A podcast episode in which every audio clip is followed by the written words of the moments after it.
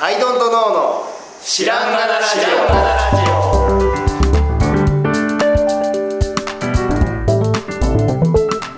さあ始まりましたアイドントノーの知らんがなラジオこの番組は僕たちアイドントノーが日常をアイドントノーしていく中で新しい視点を皆さんと共に発見していくという番組ですということでアイドントノーの角田でえっと直樹です。アイドントの春田です。よよろしくお願いします見ましたか？何ですか？マトリックスレザレクション。いや見てないですよ。見てないですよ。早いですか？早いのよ。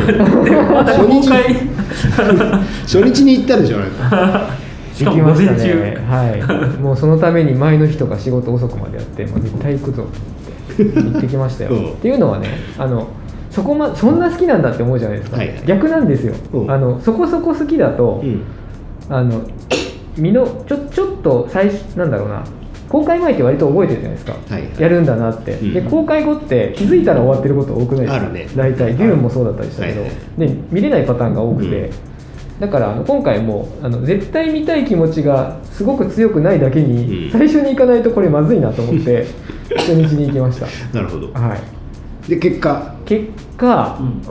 え面白かったかどうかってことですよね、うん。うん。ファンが見たら面白いと思いましたよすごく。今の感じから言うと青木さんがファンなのかどうかちょっと分かんない感じだけどね。ファンあまあでも1作目に関して言うとうん。めちゃくちゃファンですね、あー。ど当時あの時代にはいあれを作ったということはもう最大のいやほんまにそうリスペクトしかないでですすもう完璧、うん。完璧だと思います1作目は。で2作目3作目になるとファンかって言われるとそりゃさみんな微妙な顔するでしょそれはっていう。そうなんだよね、はい。だから CG っていうよりかはさ、はい。なんかこう撮影技術というかそうですね。のリミックスだった映像の革新を起こしているので。なんかその意外とさあのだからまあ有名なさ弾よけるシーンとかさ、はい。うん。あれカメラ並べてみたいなさ、はい。意外と技術的にまあもうそのうん。難しい部分あるけど、はい。あそうやってできちゃいますみたいなのとかさ、うん。なんかあの CG とかじゃなくて、うん。なんかワイヤーアクションだとかうなんかそういうのを使ってでもなんか未来っぽいやつをやるっていうところも新しかったし、なんだけど知恵と工夫がねそうそうそうそう。大変詰まってるんですよね。だから兄さんになってくると CG になるんじゃない、そうなんですよね。そこがあれなんだよね、うん。ちょっとこうまあ絵作り優先になっちゃうというかさ。うん。っていう感じはあった、でねやっぱり今見ると、うん。あっていうか今回じゃあ見る2人が見るとしましょう、はい。心構えあのネタバレはねあんまり良くないなと。思うので、うん。心構えだけ言うとこうと思うんですけど、うんそのもともと「マトリックスは」あのウォシャウスキー兄弟はい。が作ってきたと、うん。で、まあ、姉妹に今はなりましたけど、うん。で2人は、えっと弟がね結構バトル担当であ。アニメオタクで、はい。あのもうアクション大好きなんですよ弟は、で兄が哲学大好きで、うん。あのそっち担当なんですあははでマトリックスシリーズは割とそれでできた奇跡の特に1作目は完璧に組み上がってて、ああいうあのーまあ、マトリックスっていうのがボードリアールのなんかから取ってるんですってその言葉自体。であのなんかまあすごいじゃないですか。あのシステムに組み込まれた人間が、うん。あの外に出てっていううん。その構造が当時としては発明、でそういう思想的なものとあのアクションを派手にってことが完全に組み上がってるうん。理屈上。だから見てられるっていう、うん。あのカンフー映画のワイヤーアクションだと、うんはって笑っちゃうけど、うん。確かにあの世界観なら飛べるかもとか、が説得力が半端ないはい。ことでできてるうん。ので、あの1作目最高なんですけど、うん。じゃあ今回4作目どうなってるかっていうと、うん。あのお兄さん、まあ、うん。お姉さんですね、うん。の映画なんですよ。ああしか噛んでないそうなんです。だからそのアクションシーンの発明は完全に抜け落ちちゃっててほうほう。ほう思想的な側しか残ってないマトえーリックスっていう感じなんで、そういう意味ではもう片手落ちもいいとこうん。で50%しかないうん。のです、なので心構えとしてはうん。アクションには期待しない。ああそういう映画ではないとではないです。まあ、もちろんあのサービス的にねアクション入ってるんですけど、はい。割とね多分お姉さんはねアクションバカにしてる気がします。アクションってものの存在自体を割と根っことしては、うん、だからアクションシーン出てくるんですけど、うん。こんなもんでしょっていうのしか出てこない。でねなんかどっか透けて見えちゃうっていうか、うんうんアクションシーンあれば喜ぶんでしょあなたたちみたいな。で弟のそのね、そのアクションがもう俺は好きで、もうなんかもうたまんないよっていうのがうん。込められてないんでね、うーん。こはだいぶ期待しないで見ていただきたい上であの1作目のその思想的なというかあの、うん。世界観とかそこに惚れ込んだ人も多いと思うんですね、うん。アクション以外に、うん。そっちの人的には100点出せる出来でした。っうん。ていう。なるほどな。心構えのお話ですけど。行く？僕ほらすぐ忘れちゃう派なんですよ、はい。見た映画とか、はいやっぱ復習はしといた方がいいですか、あ復習はねした方がいいんですけど僕の感想としては復習しないで見て、うん。あやべえ復習すりゃよかったって思うぐらいがちょうどいい気がします。復習しないとわけわかんないですけど、うん。もうね1はほぼやっぱ完璧に、はい。結構覚えてるんですけど2、3がねねどこまでがどの区切りだった頭に入ってこない僕もね今思ってるしあらすじを言っちゃった方が心構え的にはいいかも。見直す必要はない気がしてて、うん。あらすじはまあ前も話しましたけど、はいはいはい。えーっとえーっと最終あれでもどこから言ったらいいんだろうね。あれ1の続編っていうことは完全に嘘でした、嘘なの、うん、あれは完全デマで。ええ。1の続編では全くないあ違うんだ。完全に3の後ですよね。完全に4です。ええ。そうなのどこからどの角度からどう見ても完全に4ええそれは。あれはなんでそんなこと言い出したっていう。っていうかまあ3ではもうだって死んじゃったからはい。どうなるんでもね完全に4ですよ。あら4それは面で白いですな。はい。で4的な、まあ、トイ・ストーリー4もそうですけど、うん。完全に3で閉じた話をはい。4で復活させるパターンって結構あるじゃないですか、うんでやっぱそこはもう無理は生じるんだな、でもその割によくやってるなっていうところは見る前の心構えとしては。いやこれあのはいまあ特に「ターミネーター」の話なんですが、はい。あの4とかまで行ってたのに、うん。なんか3作り直しますみたいなのパターンでで3作り直したけど、うん。でもそれでもないっつってまた違う3を作り直したりとかっていうことがあってで4はちょっともう違う世界線の話ですみたいなことのにするのがすごく好きじゃなくて、はいわかります。だって何見たらいいか分かんない。わかるっちゃうからわかるわかる。あのそうですよね。あとほんもともとあった話がどうでもよくなっていきますよね、でその1の続きって言われたとこで僕はだからそういう心持ちなので、うってなってたんやけど。あ全然4なんや完全にぞ続話としては続いてます。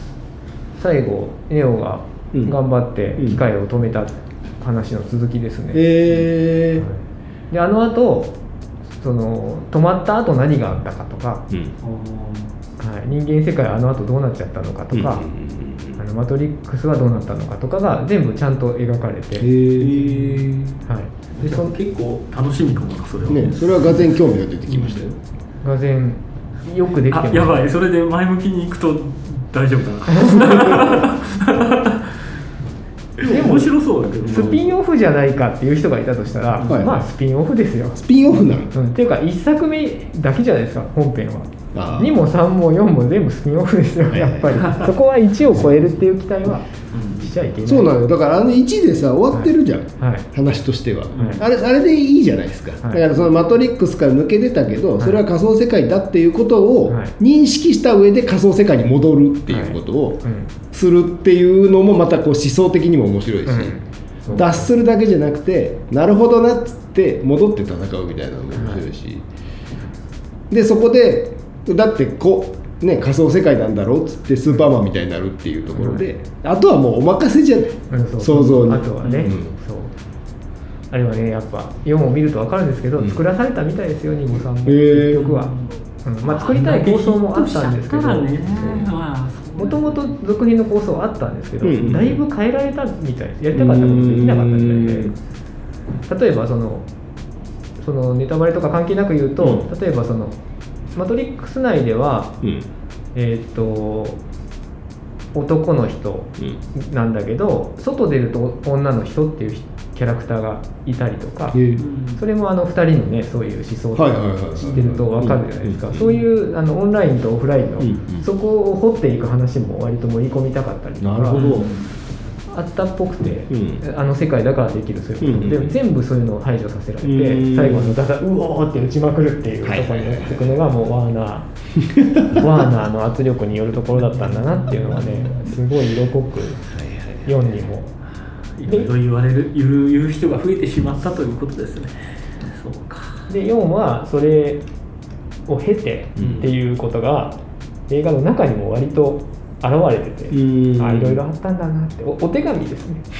ラナナオ・シャウスキーからものあれからこんなことが私の身にも起こりましたっていうお手紙を読む気持ちでなるほど。見る感じですね。面白いな。だから面白いです本当に。めちゃくちゃよくできてました。見る気は起きてるけど。はい、見方としてはだから単品作家そのあの監督の名前も知って見るタイプの人は、うん。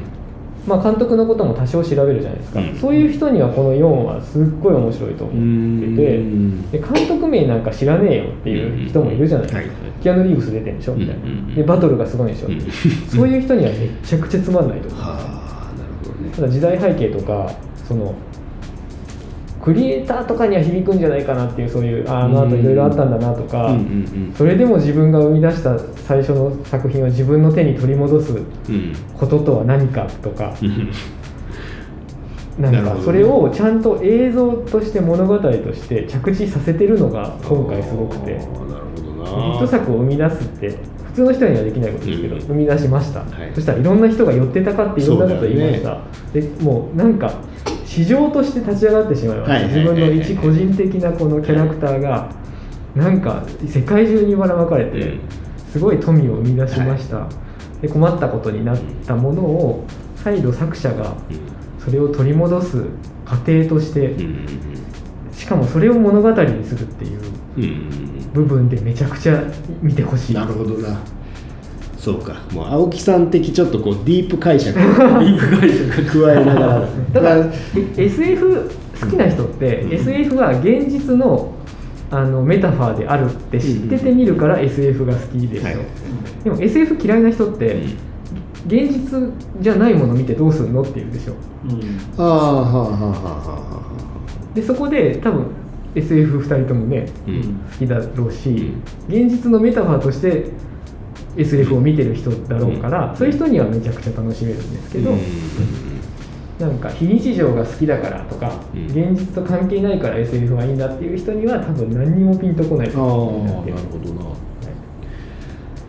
い。なるほどね。そのさね作者にこう取り戻す話みたいなのがはいあってよかったなって思うのがさ「スター・ウォーズ」とかって大変なことになってたじゃん。何十年もかけて大変なことになってたじゃないスター・ウォーズね結局だから one two three で作者が取り戻そうとしたら 全世界中から猛反対。それじゃないって言われたっていうさ。最終そう。最終ディズニーに、まあ、奪われたというか、スター・ウォーズはそうじゃないって作者が言われるっていう。最終自分のものじゃなくなっちゃいますそうそうそうそう、ねそうなんですよ。でそのスタジオをうろうろするしかなくなる。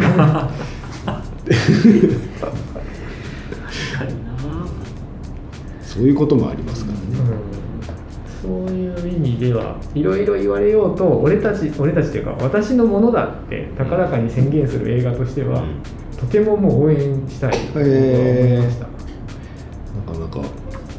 興味深いっていう解釈は必要な映画だと思います。解釈が必要なね。はい、でもあれを見てただ否定するクリエイターは僕は信用できないなって思うところまでその背景とかをね。うん。ね自分が生み出したものを自分の手に取り戻すっていうのはなんか気に食わない人もいるかもしれないですね。そういうプロモーションなんて言うんでしょう。後から来て盛り上げる側って言い方悪いけど 仕事からするとはいはいはい。なん作者が取り戻してどうやってどうなんだよそれっていうのは思うかもしれないですね、確かにね。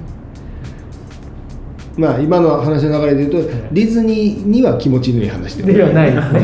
ワーナーにもきっと気持ちのいい話じゃないですね。